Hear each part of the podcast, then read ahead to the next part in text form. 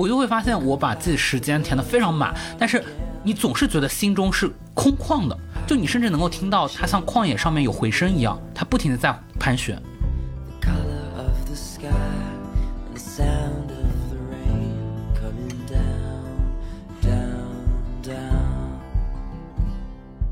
你是要做痛苦的苏格拉底，还是要做快乐猪？你是要过一种大起大落，就是有极度的情感体验，还是说过一种就是一条平稳的直线的安全的可靠的人生？到底哪一种是更好的选择呢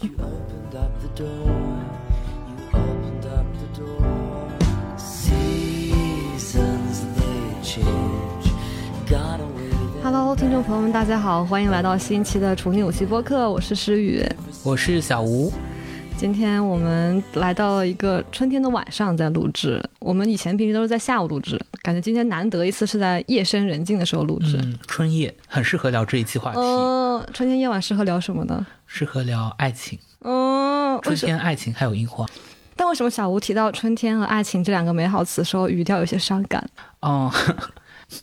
我来替听众朋友们先问一个问题：就我们之前不是聊了 Tinder 那期吗？然后小吴在 Tinder 那期结尾有说，觉得他一生最大的问题之一就是无法进入亲密关系。然后话音刚落，在我有的朋友还没有听完 Tinder 那一期的时候，小吴就谈恋爱了。对，我的朋友们都对我打假，因为我在那个播客里面不停的讲到说我啊，我谈不了恋爱，我谈不了恋爱，然后对，然后就谈恋爱了，就是也不是诈骗了，因为现在可以跟大家说一说这个就是心碎的结局，我已经又分手了。一切都太荒谬了，你知道吗？就是我最开始还本来想抱着一种就是嘲讽和戏谑的语气说这句话，但是我又觉得，在我还没有来得及在播客里面谈这件事的时候，你甚至就以迅雷不及掩耳盗铃而响叮当之势把手给分了。就是我们春天可能才刚刚开始，对啊，对，爱情已经没了。在听的那一期也说过，我有一个很重要的要解决的课题是没有办法建立亲密关系。好像我一旦进入一段亲密关系以后，就这个问题能够随之而来就解决了，但会发现不是。就你会发现，进入一段亲密关系之后，这个问题有了更多的层次和复杂。就像你刚刚说的，分手，我也会对自己有很多的困惑。为什么我的分手不是像电视剧里面演的那样的那种瓢泼的大雨，然后砸在脸上。对，然后 我也不能带伞，我要在雨中奔跑，对，就没有。我对于我的分手最感到困惑的是，我的生活好像没有发生任何的变化，我仍然每天在写稿，在赶 DDL，在耐心接听老板的电话，对，甚至我会把自己填得更满，好像只有当我把日程表的每一个缝隙填满的时候，我才能感觉到。我可以不用花心思去应对我的情感了。这就是我们今天想谈论的话题，就是为什么我们明明心里有很很渴望爱，渴望被人拥抱、被人看见、被人爱，但当我们自己进入亲密关系，或者说寻找亲密关系的时候，却很耻于表达我们的情感需求。对，而且我们会觉得这是我们东亚人身上的东亚天，性，对，就好像你，呃，诶，你是个想爱的人，你是不是有病啊？包括我们之前的很多期都会有一个性别视角嘛，这一期我们还是会贯穿这个视角，但是其实我们会觉得它是同等作用在男性和女性身上的，嗯，只不过可能表现形式不一样。一般人分手之后会有一个情感上的崩溃吗？或者你的生活会失序之类的？比如说很典型，就是你什么都没心思做了嘛，你不想干这不想干那，所以你生活中会有这种时候吗？就是什么都不做，或者被情感击溃的那种感觉？我上一次为爱情真正的悲伤，可能要追溯到我遥远的高中时期，真的很遥远，你高中距今已有十年了吧？对，十年前。通过之前的播客，大家了解了我是一个除了考第一名以外无所依傍的小孩。就考第一是很重要的，但是呢，在高考那一年，我的成绩神秘的从第一名滑落到了十几名。对，原因是什么呢？就是因为当时谈恋爱了，会发现恋爱让我处于一个我完全无法认识自己的那个状态，我会变得非常的疯狂，生活完全被另外一个东西去占据了。嗯，考试就都没有心思考了，我考场上我甚至都要去想着对方，然后成绩就滑落成这样。那对我来说，这个代价是很高的。但那个时候，我就已经对于我事后的这个应对机制初露端倪了。我是怎么分手的呢？我找到对方，我说我们马上进入高三了，我是要考北大的，你也要找上你的出路了。那种就是你自己一个人扮演了那种豪门阔少的妈妈，就是我给你几百万，你离开我儿子，我儿子是要去哪哪的人，就是你也该想想你以后该干什么了。对我就是自己当自己的那个呃恶劣的母亲。对，但我刚刚听你说的时候，我会想问你，比如说你其实是某种人生或者状态上的失控了嘛？就是你你的生活和思绪不由你自己把控了。我很好奇，你是享受这种感觉的吗？就是我高中的时候，虽然就是我会一直想喜欢的人或者被情感占据大脑的时候，我就想他的名字的三个字，就是那三个字不断的在我脑海中重现，然后我会在草稿纸上不停的写他的名字。但是这个虽然就浪费很多时间，但我情感上挺开心的，其实。那你会觉得，对于你疯狂的在草稿纸上写他的名字，哦，并不是在草稿纸上写作业这个事情，你是享受的，你不会感到任何的，你觉得自己已经不像自己了。嗯，就是我会有一点恐惧感，你不能够向你的大脑发出一个指令，然后它就完美的去执行了。你没有发出这个指令，它就自己在做这个东西，我会有一点那个，但是它还是会有一种 本能的、天性上的爱的甜蜜在里面嘛。然后更重要的是，它其实没有太大影响我的成绩。哦，所以你就是那种能够一边谈恋爱一边考第一名的那种学生。能不能就是谈着恋爱上了北大呢？那个时候，你对一个人有这么强烈的爱，这么强烈的情感需求，你会有耻感吗？其实会耶，我觉得那个耻感不在于说我特别，就是像我现在会跟你说出来，我当时在写他的名字，我脑海中一直在想那三个字，这件事我从来没有跟任何人说过，因为就是觉得很羞耻嘛。然后包括在后来我们真正进入亲密关系之后，在我跟他的恋爱关系中，我也会特别强的感觉到正面表达出我对这个人的喜欢和依赖。表达爱或者说有情感需求这件事本身非常困难或者非常令人羞耻。即便当时你们已经谈恋爱了，对，就在恋爱关系中也是。有一次他寒假回来，我就去火车站接他。当时我特别开心，我还特意跑到我们学校外面的那种三无店里买了一个那种三无粉底液，就是那种人第一次化妆，就是你很期待嘛，你就想把打扮的漂亮点。但是我很清楚，记得我。到那儿见到他，就在火车站，在火车站门口等他，等了很久。结果他出来的时候，我就面无表情，你知道吗？就是 poke face。poke，但是化妆的 face。对，然后他过来了之后，我就一副就是死妈脸，然后我就说啊，你过来了。然后后来我们一起坐地铁回市区，然后我在地铁上就是双手插兜，你知道吗？然后就离他远远的，就我会抗拒跟他过于亲密。因为我不知道为什么，就是很羞耻嘛。然后那个地地铁一猛的急刹，然后我就往后，那个惯性就扑到他身上了，然后我就立刻把他推开。但你俩有一种就是很不熟，对，但事实上你们当时已经是情侣关系了。对，而且我心里很喜欢他，但我非常害怕显现出让他发现我很爱你这件事。哦，那你是不是当时隐隐期待的是对方更主动的去流露出对你的需要？但是当对方主动流露出的时候，我也很反应平淡，哪怕我内心已经波涛汹涌。我记得有次我们俩一起去旅游，那个时候就正在播《夏洛特烦恼》，就是沈腾他不是穿越回去那个事情嘛，然后他本来跟玛丽关系不是很好，然后后来他穿越回搞学生时期之后，就意识到老婆的好嘛，他穿越回来之后就就。抱着老婆的腰，在那里就是用脸在她腰上蹭什么什么的。然后有次我跟我前男友，当时我们出去旅游，在大巴车上，然后他当时是很累还是怎么样，然后后来在大巴车上他就趴在我腿上，然后就用手就抱住我的腰。我其实很享受这种亲密，因为没有人对我这么直白的表现过爱。他当时抱住我的时候，我其实很开心，但我的表现就是问他你在干嘛。所以小吴，你会有这种情绪耻感吗？哦，我很强哎。你现在可能看不出来我很强，就是在我的青少年时期，我从小到大最常受到的一个指责就是我太敏感了。嗯，我真的，我真的每每天三百六十五天有三百天被人说这个话，就是你太敏感了吧？你此刻还接受是吧？自从我分心所爱，这个指责就已经没了。嗯，很小的时候，我会觉得我好像在这方面反而有一点点早慧，因为男孩其实通常发育各方面啊，心智、身体发育都比较晚。但我从小学四年级就开始看言情小说了。你说到早慧这个词，不知道为什么我想到了一个很古早的非主流言论，叫“情深不寿，惠及必伤”。这是什么？我都没有听过。就说一个人用情太深了，就活不了太久；然后太聪明了，就必定会受伤。哦有点类似于欲戴王冠，必承其重。哦，那我们就是那种因为早会惠及必伤，惠及必伤。我四年级就开始看言情小说，然后那个时候就沉浸在对于浪漫爱的想象当中。但是后来随着这种指责的声音越来越多，就说你太敏感了呀。特别是啊，我会觉得这样的一个社会对于男性的规训是非常简单粗暴的，就很简单，就是一句话，就是男儿有泪不轻弹。嗯，对，所以我可能每次哭的时候，我是也得不到多少多少安慰和拥抱的，反而大家会觉得你这样子是比较奇怪的。到了中学阶段，我那个时候就完全对于这种浪漫爱的叙事就脱敏了，看的书都是有关黑塞，你知道悉达多啊、荒原狼，或者就是那些存在主义的东西。那你初中就看这些，哦你真的是惠及必伤哎。但是你知道我，我觉得我可能现在看来我不一定看得懂啊，就所以我我发表一些对他的粗浅的理解，大家不要骂我民民科什么的。对我来说，读这些书全部指向的是自我。自我完善、自我修复、自我改造，甚至对自我的怀疑，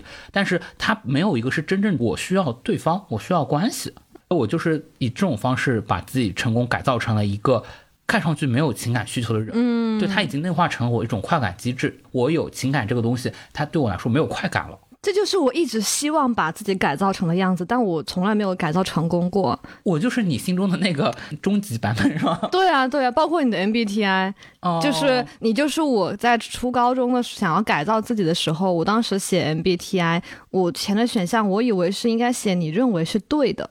而不是我真的是的，就是我知道。我想成为的样子和我实际上是的样子高度相反，总觉得我应该通过努力变成那样，就是 E ESTJ。所以你高中是个伪 E ESTJ。对，因为但我觉得只是我现在还不够努力，我一定会努力变成那样的。我高中会这样规训自己，哦对。但我现在就是 E ESTJ 是我最讨厌的人格。我今天就还想到一个事情，我会觉得我们东亚小孩，尤其是东亚的所谓的成功小孩或者应该都是这个人格啊。对，但是我会觉得，我我回想起来小学，但是我小学没有测过，但我觉得我小学一定是 INFP，嗯，就是我那种强烈的大量的情感内耗、精神内耗。但我会觉得，可能我们都走过了一条自我改造之路，叫做从 INFP 改造成 ESTJ 的东亚小孩成功之路。对我那个时候，我高中的时候，就我会为了节约时间。中午不要去食堂排队吃饭，我就会火速冲到小卖部里买个面包上来，然后一边啃面包一边做题。然后那个时候我就会很恨自己还要吃中饭这件事，我就说这人活着干嘛要吃饭呢？我就很希望能发明出那种针，就是打一针就可以不吃不喝不睡觉，然后最重要的是不会爱人。但你确定你那个时候是一边啃面包一边写作业，不是写对方的名字吗？没有，但我那时候确实就是觉得希望，我很希望有那种断情绝爱针。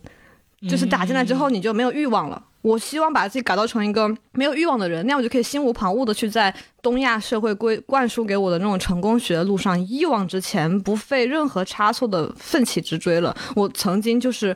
不知道为什么，就是认为这样是对的。那个时候，你有一个心中的理想的一个样本吗？有的呀，就是而且我是个女生嘛，我就会觉得那个时候啊，你说。我觉得你说你是一个爱看言情小说的，然后渴望谈恋爱的，喜欢帅哥的女生，是一件特别丢人的事情。就是你很庸俗，然后你很失败，你是这个社会就是弱者或者二等公民的那种感觉。然后我就特别明显的会跟这种东西划清界限。我高中时候对所有男生都很不屑，就我从来不会形容任用任何一个帅型的男生，就我顶多会说就是还行吧，还可以吧。对，所以当我的朋友们就是发现我谈恋爱了，或者说我竟然会喜欢男生。的时候，甚至还有点恋爱脑的时候，他们都非常惊讶，因为跟我以往呈现出的形象截然不同。哦，我就想到，这可能也是现在社会对于女性的一种特别主流的叙事。因为我最近要做一个采访，我最近就看了一些范冰冰的报道。嗯、哇，当年说出就是我就是豪门这个话是有就是历史溯源的，就是她注定能够成为范冰冰。就小的时候，她被他妈妈打，那我们正常小孩被妈妈打，那就是哭嘛，他就是不哭，并且他会把自己的脸遮住，然后让出自己的后背和胳膊给妈妈打，因为脸上。我猜测，一是脸是他珍贵的资产，然后脸也比较疼嘛，然后后背不那么疼，并且就是他狂风暴雨的被妈妈揍完以后，他会立即头脑冷静的跟妈妈说：“妈妈，你给我一下下个月的零花钱。”对，这个好像被他称为情绪抽离法。直到后来，他不是负面新闻特别多嘛，他的家人都会很受伤，但他就会跟家人就用开玩笑语气说：“嘿，你们看那个范冰冰又有负面新闻了。”哦，就他完全可以把自己剥离开，他自己称之为事务型的思维。嗯，现在我们遇到了一个问题，那我们就来解决问题了。对他完全不会想这件事情对他的情感上面的伤害有多大。但我觉得这是一种极为稀有的超能力。但是你知道，超能力就是我猜测，在这个社会上，其实这个能力是。比如说能带你通往成功的，它是一个符合成功人士价值观的方法和技巧，应该很多人想学，或者说我十八岁以前会希望我也能做像他这样人。但真的很难有人做到。而且我也会在想，为什么？这其实现在二十多岁的时候，我们再回过头来看这个东西，你会很明显的发现，它是有一种有点畸形的东西在里面，它压抑了某些很人性的东西。但为什么那个时候我们都会觉得就是要这样压抑自己的情感需求呢？我会觉得是不是现在大家还觉得要压抑啊？我比如说我们打开小红书，好像最主流的一种说法依然是女性要搞事业，不能恋爱脑，然后分心所爱。只是我们在这个小环境当中，我们特别强调就是情绪的重要性。我自己真正摆脱这种东西的契机，其实是我发现我压抑不了，就是有一些哦，情感上的需求和痛苦，那些脆弱的时刻，总会从你那个人性的外壳中露出一个马脚，露出一个缝隙。它不管它多么微小，但它钻出来，它带给你的那个痛苦是无法匹敌的。你的肉体就是抵挡不住这种东西，然后我就会发现，我所有试图压抑它，就可能就是我没有范冰冰那种能力，没有办法，就只能接受。我自己会形成这样的一个性格呀，就除了这种大环境以外，还有一个特别重要的是跟我自己的原生家庭有关，跟我爹关系不好嘛。但其实从小到大，我观察到的，我父母的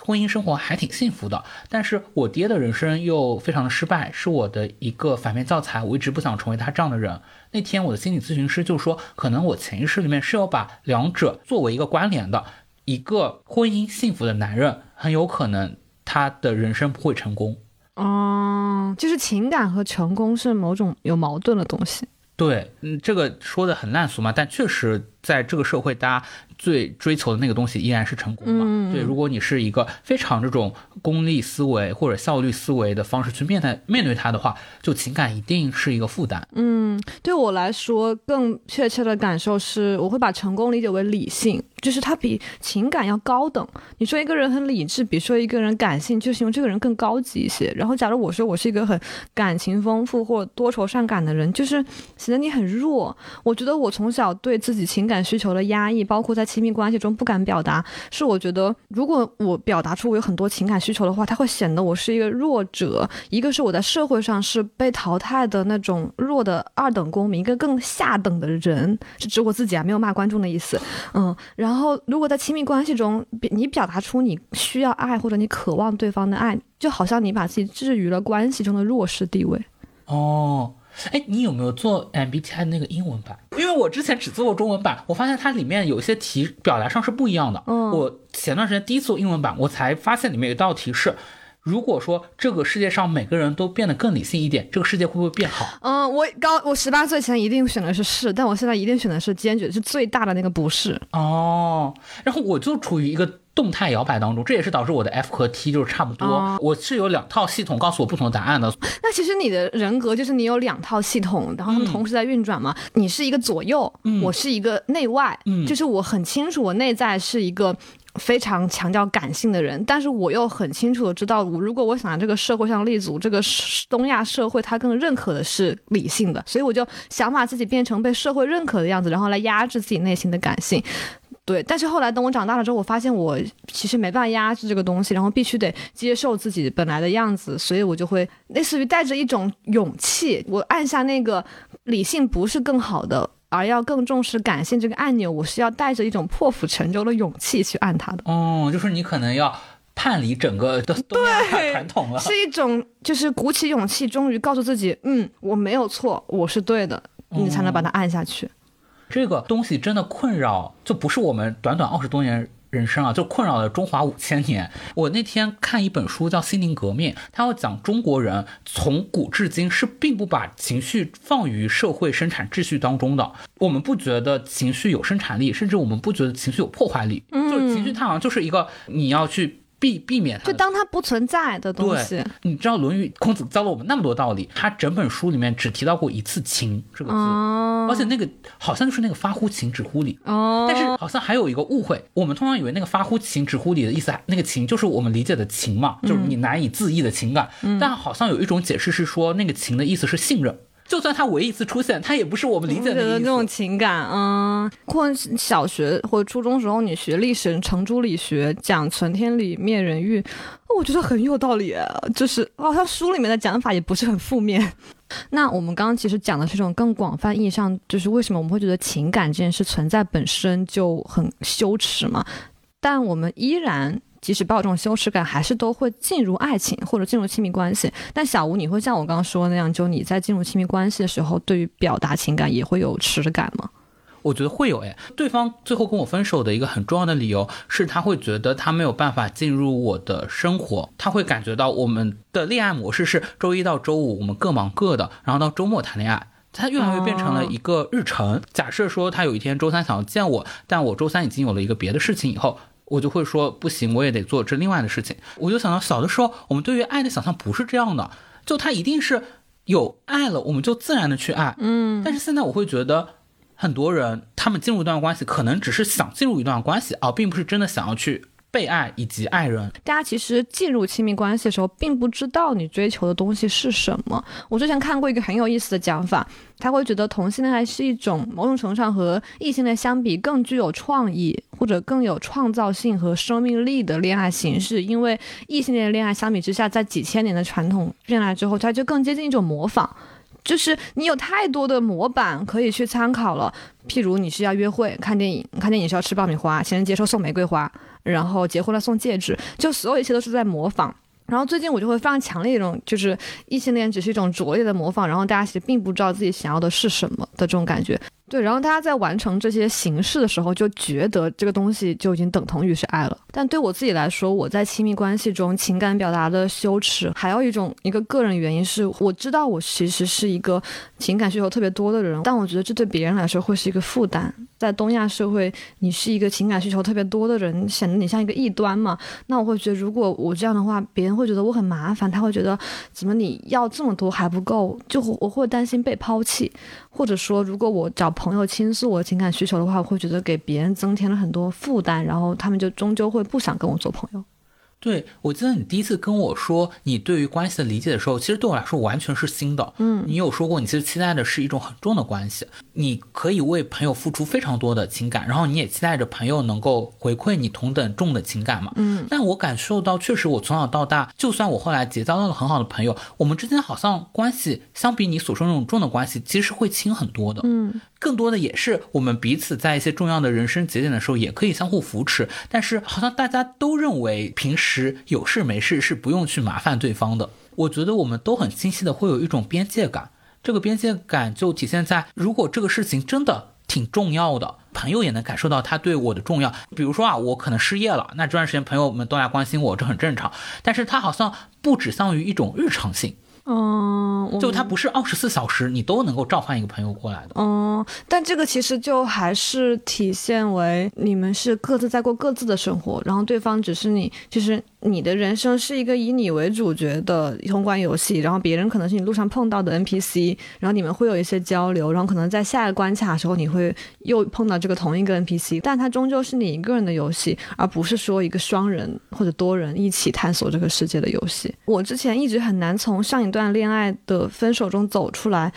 是因为我一直会觉得是我本来就是应该两个人玩这个游戏，但现在我失去了一个人，就是那个头像灰掉了，就是那个地方应该有个东西，可它灰掉了，那个灰色的痛苦的痕迹留在那里，然后我带着这个痕迹继续走，然后你你小时候有没有听过一首歌，就是许嵩？灰色头像不会再跳动。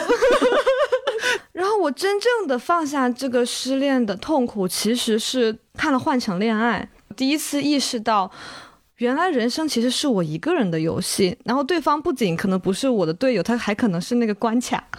就是、哦就是我可能只是在路上碰到了他，然后我就是应该自己一个人走下去。但是摆脱掉恋爱关系，我还是会觉得，就是和他人的人与人之间关系对我来说非常非常重。我觉得我人性中的一个面被放的特别大，就是我非常非常需要被看见、被理解、被支持。然后我很需要被人抱一抱，但东亚就之前我会觉得我被塑造那个样子，就是好像你想要被抱一抱这件事情，其实就是你的错。我之所以会想要表达出我一直在压抑这种情感，很痛苦，是因为我真的很需要一个人告诉我说这不是你的错。你遇到过这样一个人吗？对，就是我大学时候特别特别好的两个朋友，然后包括我失恋的时候也会经常给他们打电话，就是他们会给我一种感觉，就是你可以无条件的在任何时间打给他们。在此之前，我觉得我必须要压抑我的情感，也是因为你不相信世界上有一个人可以提供你需要的那种情绪浓度，你真的只会给别人添麻烦。但只有当这种人真的出现在你生活中之后，你才会发现，哦，原来我是被允许有这种情感的，会终于原谅自己了，给自己行为赋予合理性。而且还有一个很重要的人，就是我的心理咨询师。我跟我的咨询师最第一次真的觉得情感被接受，是因为我在咨询室里哭了。然后当时我会下意识的，就是说，就是我会道歉，我会觉得流在他人面前流泪是一件很丢人，并且给他人增加负担的事，就一直在不停的道歉。然后我咨询师就特别惊讶的问我说：“你为什么会觉得哭需要道歉呢？”然后那时候我才明白，原来我是允许哭的呀。可能正好相反，因为我要去解决那个课题就跟你相反嘛，就是我的课题是我为啥没有情感需求。是真的没有这个需求，还是你就是在它出现之前，在你意识到它之前就把它压住了，还是说你会刻意的要把自己变成没有这种需求的人，还是怎么样？对我来说，真的是挺害怕被伤害的。我自己的人格是被动攻击型人格，就是我第一次听到这个词的时候，我也觉得非常之精准，就是因为我从小到大是在一个被孤立和霸凌的环境中成长起来嘛。我其实，在人际关系上面一直是就遭受到的痛苦是比快乐远远大的。所以，当我在一段关系当中，我感受到对方有要伤害我的倾向，这种倾向有可能是以比如说他要离开我的方式呈现出来的。那我的方式是为了避免我自己受到伤害，我就主动离开对方。嗯，我觉得其实我有点这种，就是我在亲密关系中，我不想显得我爱对方更多，是因为那样你就会觉得你就输了嘛。那样如果他是更容易离开你的人，如果你爱的更多，那好像看起来你是那个可以随时抽身的人，就更安全。对，就像尽管这一次分手是对方提的，我大概也花了一两个小时去消化它，因为对我来说也很突然。但是，一两个小时的消化过程对我来说，就是我逐渐去让自己心变得硬，我逐渐去把对方推远，一直到我两个小时跟后跟他说我接受了这一场分手，我也没有办法再回头了。但是事后再来看，对方当时可能是一时情绪上头，就对方可能仍然想要有复合或者继续的愿望，但我就再也无可挽回了。我觉得你一直在用一种解决问题或者逻辑分析的东西来。考虑所有事，哪怕包括情感这件事，你会列出就感觉说，我现在这件事情为什么变这个局面？那我应该怎么做？我的几种做法哪个是最对的？哪个给我造成的伤害最小？就你会有很强的问题解决意识来理解情感这件事。再用理性的方式去理解感性。感性，我以前也会试图这样哎，我不能说是理性，我觉得是单纯的，就是我想要理性的一种努力，或者说自我责怪，我会责怪自己说你怎么还没有控制好自己的情感，但我就是失败了，我控制不住。我当时会欺骗自己说我是一个不需要情绪的人，但后来你就会发现，无论是失恋还是你人生中就是有那种痛苦的时刻，你就是压抑不住。就是上周我们一起开会的时候，在办公室里面，不是我一进办公室然后就有同事就说：“哎，诗雨，你有一根白头发了。”然后当时我非常惊讶，就是因为我最近就是有点年龄焦虑，然后那是我第一根白头发，我不敢相信，我就说不可能，我还在还在嘴硬，然后你就把我的那根白头发不是我，你帮我拉出来了，然后交到我的手上，然后我亲我让我自己把它摘下来嘛。然后当我把它拔下那一瞬间，就是那个头发离开头皮的那一点点痛感，就好像打开了我的那个开关一样。然后我在办公室里面一下就哭了，就是我自己都不知道。虽然那段时间其实我压力确实很大，但我以为，而且我也要求我自己变成一个很平静的人。但就在那根头发被拔下那一瞬间，就是哭泣不在我的计划内。我真的没有想到我会哭，我就一下子就捂住脸，然后开始办公室里痛哭。而且还是当着老板的面，我当时觉得太丢人了。但我特别能够理解你当时那个反应。我也是一个长期压制我的情感的人，在一些遇到重大的人生挫折的时候，比如说啊，我求职失败，我可能表现的像个没事人似的，但是就两天之后不小心撞到了一下我的膝盖，就其实也就是一点点的痛感，但那个痛感好像就把我的那个防御机制刺穿了，就我需要一些这种肉身的身体性的感受，然后那个时候我就也是失声痛哭起来，你就觉得很奇怪，好像就是一个特别小的事情，但对我来说是因为那背后勾连起了我非常汹涌的情感。对，就成年人崩溃就是一瞬间，就是人看起来壳是好的，你稍微碰一下就碎了。对我最近也常常有一种我看上去给自己规划了一种非常有秩秩序感、高度纪律的生活，但是它其实是非常摇摇欲坠坠的。对，我觉得就是因为每个人生活中一定都有经历过这个时这种类似的时刻。然后我就会越来越确信，说情感这东西是不可能用理智来压制的，也也它也不应该用效率思维来解决。如果是在以前的话，我可能就会陷入自责。你是个很失败的人，你为什么会哭？多丢人现眼，是你太差劲了。但那天，当我开始接受说我就是有控制不了情感的时刻，我就会放任我自己的委屈。我那天下班回去路上，我坐地铁嘛。然后我在地铁站里一个人走，我就越想越委屈，然后我又哭了起来。然后我就给我，我本来没有想哭，因为一个人你确实哭还是会有那种规范性嘛，周围还有路人，但是我就忍不住就发微信给我那个好朋友，我就问他说你现在忙吗？我说有点难过，然后他立刻当时一个电话就给我打过来，然后我在地铁里跟人打电话，然后我就跟他说我好委屈，然后我就在地铁里面嚎啕大哭。虽虽然我没有目睹你地铁这个场景，但是我印象非常深刻。你当时在办公室里哭了以后，你接下来说了一句话，我就记得你当时对着老板说：“Sorry，我就是个脆弱敏感的小女生。对，其实我说出对不起，我就是一个脆弱小女生这件事情，某种程度上比你向内攻击和指责自己会好很多。”对，至少你接受了自己身上就是会有脆弱和敏感的部分嘛。嗯，对。然后你记不记得，就其实我从前两年开始，经常会绑一个发型，就是有两个马尾辫在头上，就是不是装嫩吗？你很烦呢、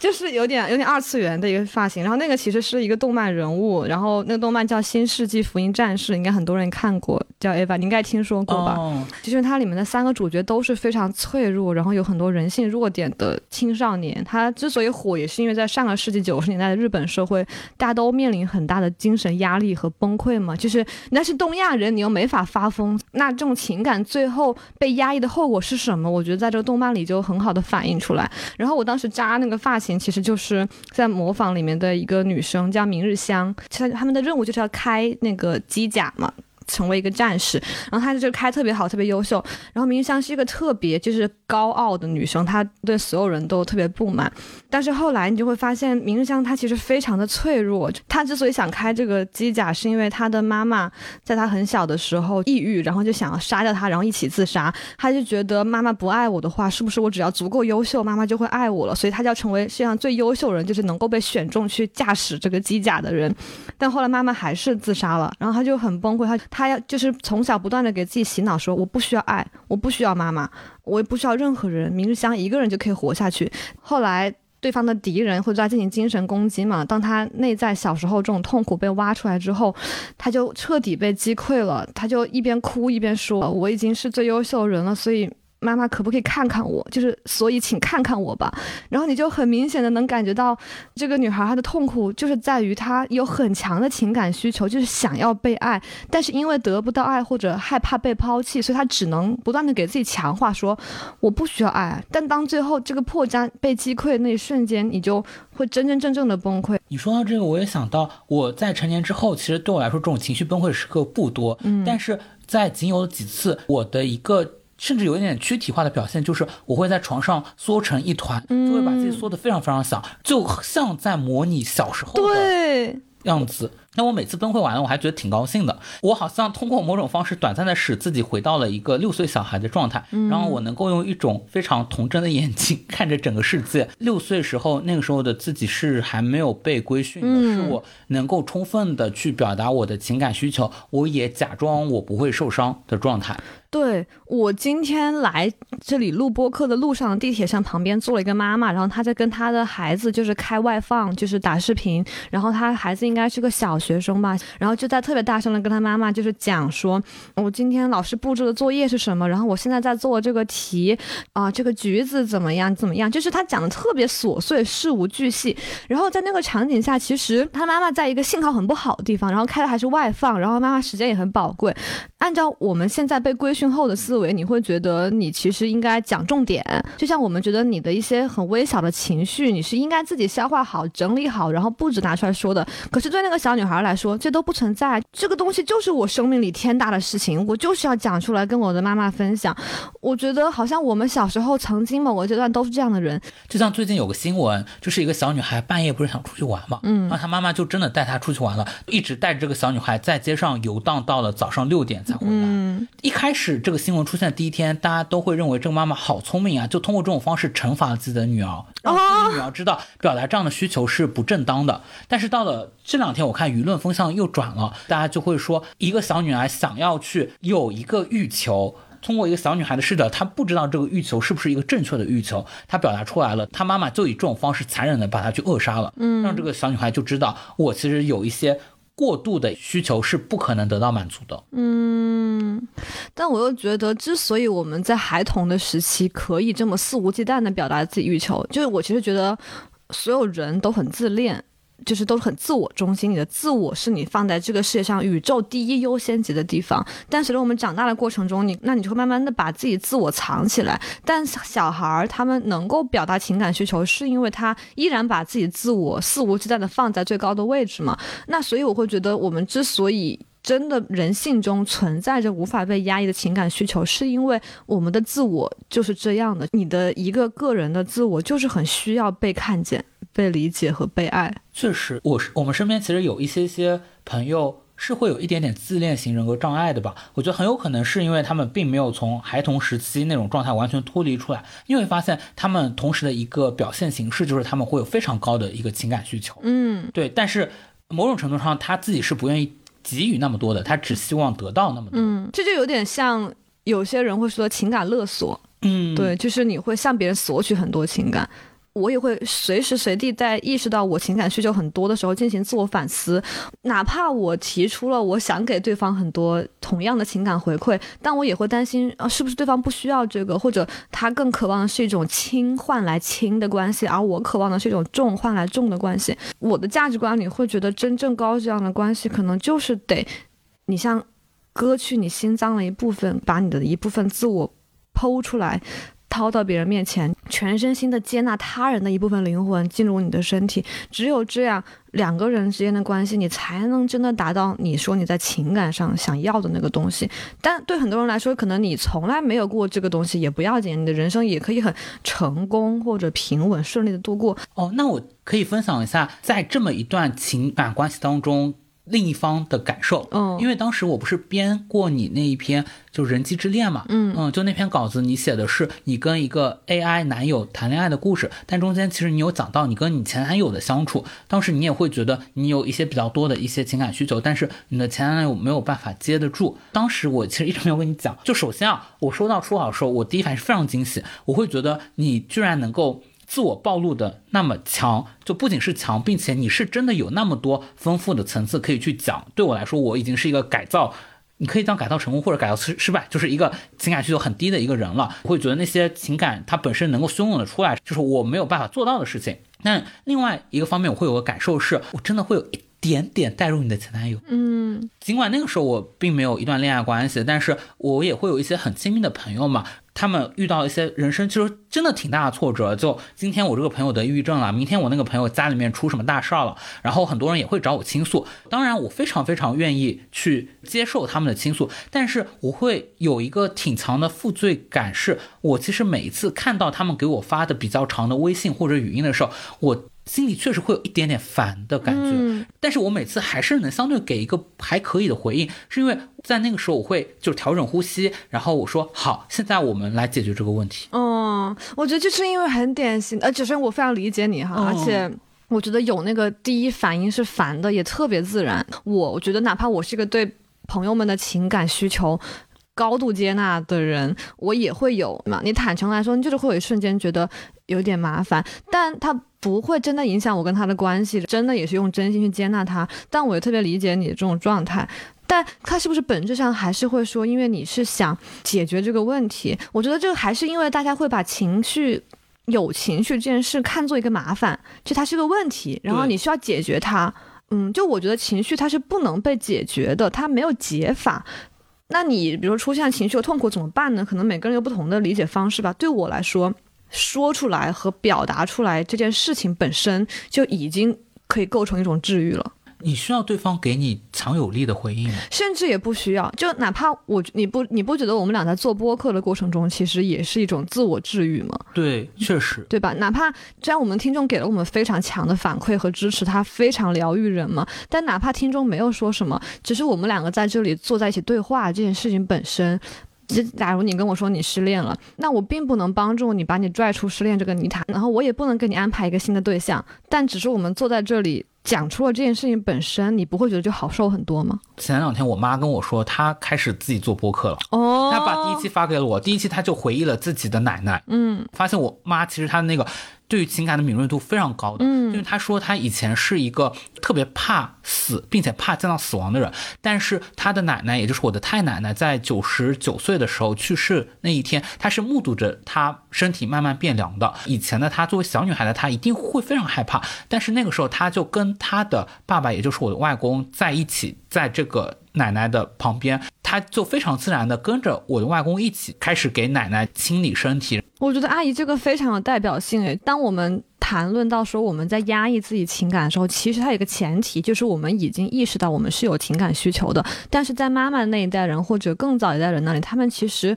就根本。不知道有情感需求这个东西，他们可能就是朦胧的感觉，有点痛苦或者有点难受，但会觉得啊，每个人不都是这样过的吗？或者说他有更多物质经济上的困难需要去操心，就情感是一个被挪到很后面的东西。但当我们开始为情感证明，然后告诉自己有情感需求不是你的错的时候，好像真的很多以前被你压抑的东西就翻涌而出了。尤其是妈妈们也会有这种感觉。对，尤其是在上一代，这也是一个挺传统的说法了嘛，就是阁楼上的疯女人。当他们的情感那么剧烈的被压抑的时候，最终他们呈现出来是一种疯癫的状态，是一种精神错位的状态。我就想到，我其实从我的上一个房子。退租的时候是非常不愉快的，因为当时新来了一个合租的舍友，他把我的猫关在了我的房间一整天，猫的猫砂盆、猫粮所有的东西都是在外面的，猫也已经早已默认了，就整个家都是他的公共活动空间。等我回来的时候，他在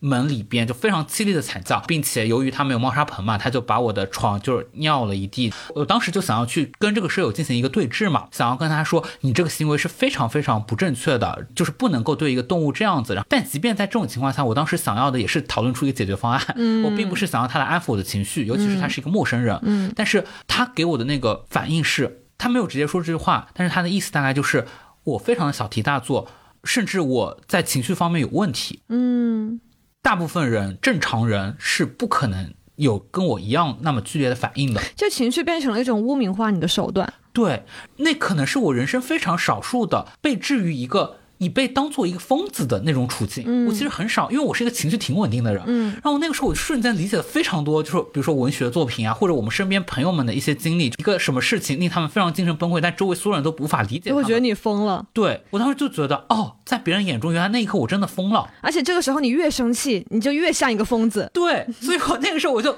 觉得我原来的那个解法都失效了嘛。好在我最终又通过解决方案来解决这个问题，就是我连夜搬家。明白，包括你之前会有说到，你看那个恋综，就我看《换成恋爱》的时候，你最喜欢角色就是那个疯子前女友吗？对，我不知道大家有没有看第二季啊？第二季里面就有这么一个角色，大家为什么叫他疯子前女友呢？在他的前男友跟别的女生有一些暧昧的时候。他就从中作梗，他就做了非常多拙劣的事情，想要破坏他俩的关系，然后他自己的就是试图发展出一段新的关系也被火速的掐灭了，所以他最终就成为了一个他在这档节目里面没有得到任何东西，并且在弹幕中所有人都在骂他的这么一个女性的形象。对，先跟大家解释一下，《换成恋爱》是韩国一个恋爱综艺，然后它是请了四对已经分手的前任情侣，在互相不曝光谁是谁前任的情况下，入住了心动小屋，然后就意味着你要眼睁睁的看着你的前任和别的女嘉宾搞恋呃搞暧昧这件事情，很多人就还会维持表面上的体面嘛，但是这个女嘉宾她就是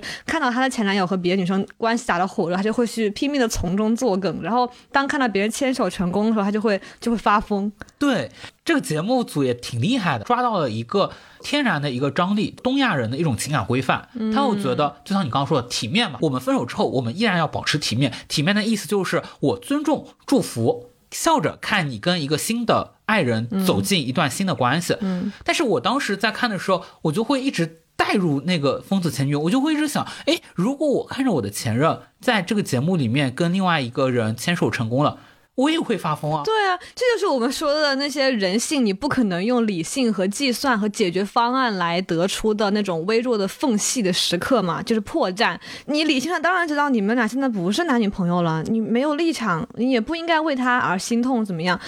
包括之前我也会很好奇说，那些分了手的情侣对对方到底是什么感觉啊？就是是。爱就是可以擦掉吗？就是没有了吗？然后你会发现在这个恋爱综艺里就很赤裸，你人哪怕你跟自己说一百遍，你跟他没关系，你不可以为了他吃醋，但是你的心就是不受控制啊！这就是为什么人没办法压抑情感。对，看弹幕呀，大家普遍能够接受的一种反应是流泪，可能流泪它仍然指向的是一种自我谴责对，嗯但是我就把这种情感通过封闭流泪的方式，就是去把它给流掉了。嗯，但是大家并不真的觉得一个人能够为此做出更加激烈的、更具有主动性的行动。嗯，对，因为这个其实类似于你是把情感需求很高调的宣扬出来，大声呐喊来爱我呀，我想要被爱啊，然后看看我呀。但当你真真正正的抒发出这种东西的时候，我也其实作为东亚人，我也会有一些犹豫的地方，就我觉得这样是不是太把自己当回事了？对，其实我的感受也是双重的，我也会像那些简中网友一样，觉得这个小孩他还没长大。嗯，对，等他接经历过一次、两次的社会毒打的时候，他就一定不会是这个反应了。对吧？但你内心深处还是会有很强的不安和恐惧感，归根结底是害怕。就是无论是你害怕你的软肋被被被暴露出来之后被人伤害，还是说呃害怕就是因为情感需求太多被伤害嘛。很多人听了我们的播客之后会很诧异，说为什么我们可以自我暴露到这个程度，对吧？会觉得是不是对自己一种伤害？我会有一个完全相反的担心，就我觉得我在播客里讲这么多。自我袒露的事情会不会给大家添麻烦？就是谁会想听你这些烂事呀？你这些私人化的表达，就是很自恋哎。听友们就在此刻关掉了播客。不要走，看看我吧，看看明日香吧。就理性上面来说的，就是我也觉得大家愿意听，还是因为其实也是投射自己嘛。嗯，就像我去年写过一篇稿子，叫《假装上班这三年》。嗯，对，它里面讲了一个女孩子失业三年，假装上班三年的故事。当时收到四五百条评评论，然后每个人都对这个女孩的故事非常有感触，共情嘛。，对，但大部分留言的朋友们，他们可能有这种想要躺平的欲望，但其实自己没有实施。大家又在那个环境下面笼罩在一种非常强烈的集体的丧的情绪当中，所以每个人也都有一点各说各话，就大家各自去讲自己生活中遇到的这种丧的感受，这种躺平的感受。嗯，对，但那没有关系啊，通过别人的故事教自己的快乐就没什么。对对，而且他仍然是在表达自己的情绪嘛。无论你是以哪种方式，我们我们有一个共同的一小股的情绪，他找到了一个共同的出口，然后它涌出来了就可以了。我会觉得共情就是人之为人最。珍贵的品格之一，那他共情想要成立，首先就是你得承认自己是一个感性或者有情感需求的人，你才能够迈出共情这一步嘛。我们这个播客的作用是帮大家拧开水龙头。真的，我每次哭的时候，就是觉得其实脑海中有一个水龙头已经被拧得很紧了，然后是比如说那根白头发被拔掉的瞬间，就是那个闸门瞬间打开了。哇，我跟你正好相反，因为我不是一个改造成功的人嘛。就我前段时间就各种分手，然后工作上面不顺利，就所有事情叠加在一起，导致我那天在做一个非常枯燥无味的类似于转写速记的工作的时候，我就真的非常非常想哭。但是呢，我发现我可能都有一点点失去了哭这个能力了。哭是需要一些什么东西？就是它有一个生物学的东西。我不知道，哦哦，因为我太自然了泪腺呃之类吧，哦泪腺对我可能就没有泪腺，或者泪腺就非常的迟钝。但是我当时真的心里非常想哭，我在心里，我那个泪水就泛滥成河了，嗯，就很奇怪。然后到最后，我可能就是这样子，心里哭了一个小时之后，我就觉得我心真的像发面一样，就被泡的就肿胀了起来。你幸好不是一个女生，不然你可能会乳腺增生哎。我靠，好哎，男生好像也会乳腺增生，还是要注意一下情绪。哦，就是如果你的情绪就压着，你你其实还是会在你身体上有所对，就是的，就是你人不要太自负了。当时我自己还觉得那段时间我很正常，一切工作也推进的很顺利，我很平静，但你的身体就会如实反映你不开心。那其实我们俩这点相反上还会涉及到一个问题，就是我是会觉得，不管我再怎么说服自己说我要接纳自己，我有情感丰富无罪。但我还是会觉得我不能太放纵了自己的情绪，然后我需要节制它。但对你来说，是不是可能放纵反而是一个，就是你想更想获得激烈的情感体验？包括我的微博的那个简介是我的发疯日志嘛，嗯，大概是这两年开始，我就一直在进行我的微扫的发疯实践。但我会觉得我能够成功实践的一个原因，其实是在于我的环境，嗯，因为我所处的这个职场环境，几乎我的所有同事都是我最好的朋友嘛，就我在他们身上是能够得到一种很强的安全感。但是我就是我最近是有反思的哈，我会觉得某种程度上也是因为别人对我的一种。接纳，但是呢，我觉得别人接纳，就像你说的，也可能不是无限度的嘛。嗯，就我们俩这点还是很大不一样。包括之前，虽然我们俩一起合作，就是《人际之恋》那篇稿子嘛，通过和机器人恋爱，让我正视了我有情感需求这件事，并且寻求一种人在情感上的解放。然后那个编辑老师就问我说：“那如果你特别爱的一个人，但是他就是有恋人，那你会做小三吗？”然后我当时的回答是斩钉截铁的不会，因为我觉得。就算我有情感需求，但人难道生来不就是应该压抑自己不正当的天性吗？这不就是人之所以为人而不是动物唯一的区别吗？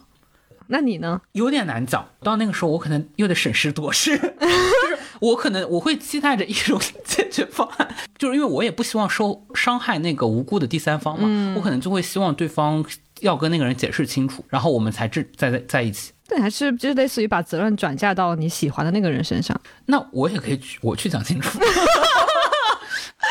但是我觉得我会这么想，其实跟那个编辑老师对我的一些价值观的影响有关系。他之前一直会说的一句话是，要把自己交出去。嗯，哇，这句话在整个二年就是贯穿了我的大脑。我想要去爱，但是我又想要去后退的时候，我就想他说把自己交出去。我觉得我就是一个拼命的，就是四处把自己交出去，但是没有人可以接住 的人。你像那个苹果那个回收机，回收 iPhone 一样，就是可以自我回收。这也是我觉得为什么大家不管懂不懂爱，或者情感需求有没有被满足，都很迫切的想要进入一段恋爱关系的原因。爱，恋爱就是最简单、方便、快速，能够满足你这种被看见的需要的方式。大家想要被爱，这种渴望其实就是你想确证你是特殊的。无论如何，这个世界上一定有一个人，他是无条件可以接住你的，那你的人生就会有很多安全感的底气。是跟我们这个时代。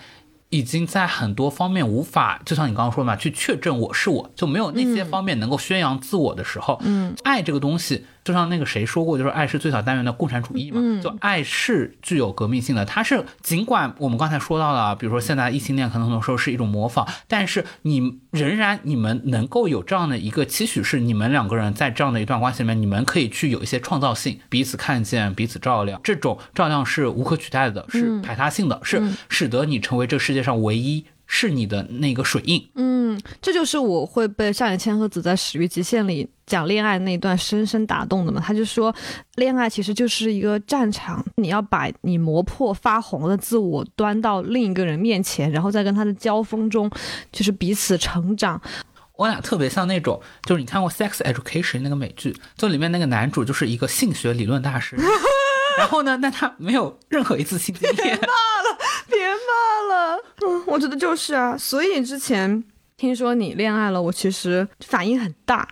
你不会背后偷偷的，就是辱骂我？那倒没有，我就是有一种被背叛感。哦，对，我懂。嗯，一方面是我觉得说好了一起搞事业呢，就是你竟然先恋爱了，然后我本来是想说，我可以通过事业这件事情来。压住自己这种脆弱的时刻，结果你先跑了，我一个人怎么压住啊？就很难受。没关系，我跑了二十三天回来了，春 天又到了，你就是你，不管再怎么压抑，你就是很想被爱。搞事业就是填不满的，填满你了吗？我觉得不能，我就会发现我把自己时间填得非常满，但是你总是觉得心中是空旷的，就你甚至能够听到它像旷野上面有回声一样，它不停的在盘旋。嗯，建议去做一个心脏检查。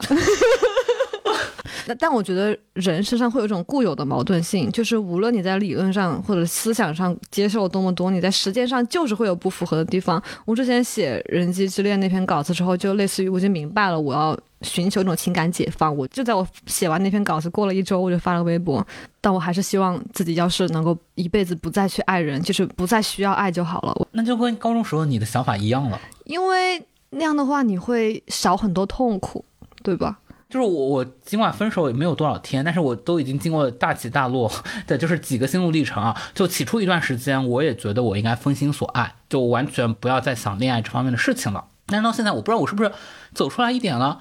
我好像还觉得接下来的方式，我仍然得要继续恋爱。他帮我打开那个空白之后，那个空白就永远在那里了。它不是一个可以拿别的事物去填满的那个空白，就这个空白永远的留给了我的爱，它是一个爱的切片，爱的缺口。这就是情感的美妙所在吧？它能提供给你的，就是它打开你人生一个新的维度。就像我之前一直在想说，无论是你思考世界还是思思考情感，你是要做痛苦的苏格拉底，还是要做快乐猪？你是要过一种大起大落，就是有极度的情感体验的同时又会承担极度的分离痛苦的人，还是说过一种就是一条平稳的直线的安全的可靠的人生？到底哪一种是更好的选择呢？你的答案是？那当然是我会追求极致的情感体验，哦对，但只是在某些夜深人静的时刻，当你爱的人又不爱你的时候，你会觉得不爱就好了。哦，我可能对这个问题我的感受也很复杂。我一直以来最讨厌的一种感觉就是过山车。很多人去坐过山车是为了寻找一种自由的感觉，但对我来说完全不是。坐过山车让我感受到一种不自由，这个事情我无法掌控它的方向。像我坐在那个过山车上面，它把我甩向了东边，甩向了西边，被一个外力不停甩来甩去。嗯，我就特别讨厌这个感觉。我也非常讨厌坐过山车，然后就是身不由己了，我没办法接受这个。但是我特别喜欢在游乐园看别人坐过山车，就我特别喜欢站在下面听别人尖叫，就是看别人失控的样子。我觉得这就是。情感很吸引我的地方，就是我喜欢捕捉人性这种失控和脆弱的时刻，但是我能不能把自己完全交出去，它确实还是有某种东亚的根基在里面。对啊，这就像我看恋综，就看那个疯子前女友，自己就可能到那个场合也是体体面面。嗯，就韩敏哲他在《爱欲之词》里面有一个论点嘛，就是说现代人可能几乎就是已经不能感受到真正的爱欲了，因为真正的爱欲是你需要跟另外一个人、另外一个他者中发生关系的。就有说，人只有把自己逼到了无能为力的境地，他者才会出现。对我来说，我可能接下来一直要去学的一个东西，就是我要学会把自己置于一个无能为力的境地。嗯，就是能够允许自己在悬崖边缘，允许自己失控，然后允许自己去找到一个可以信任的他人，然后交付给他，因为这样的话带给你的人生体验真的是无与伦比的。你你要哭了吗？没有眼睛痒，这个是真的眼睛痒，没有要哭。我想到之前听一期播客是，嗯，蛋豹他们聊聊天记录，就萨利鲁尼那本书，就我就对他说一句话特别印象深，他爱总比不爱好嗯，痛总比空白好吗？吗？好吧，对，痛总比空白好吧，嗯痛让人觉得自己真切的在活着，活着，对，痛让我活着。嗯，嗯，好呀。如果大家对这个问题有什么自己的看法，我们也特别期待能够听到你们的理解和反馈。那我们今天这一期春夜的节目就结束在这里啦，我们下期再见，拜拜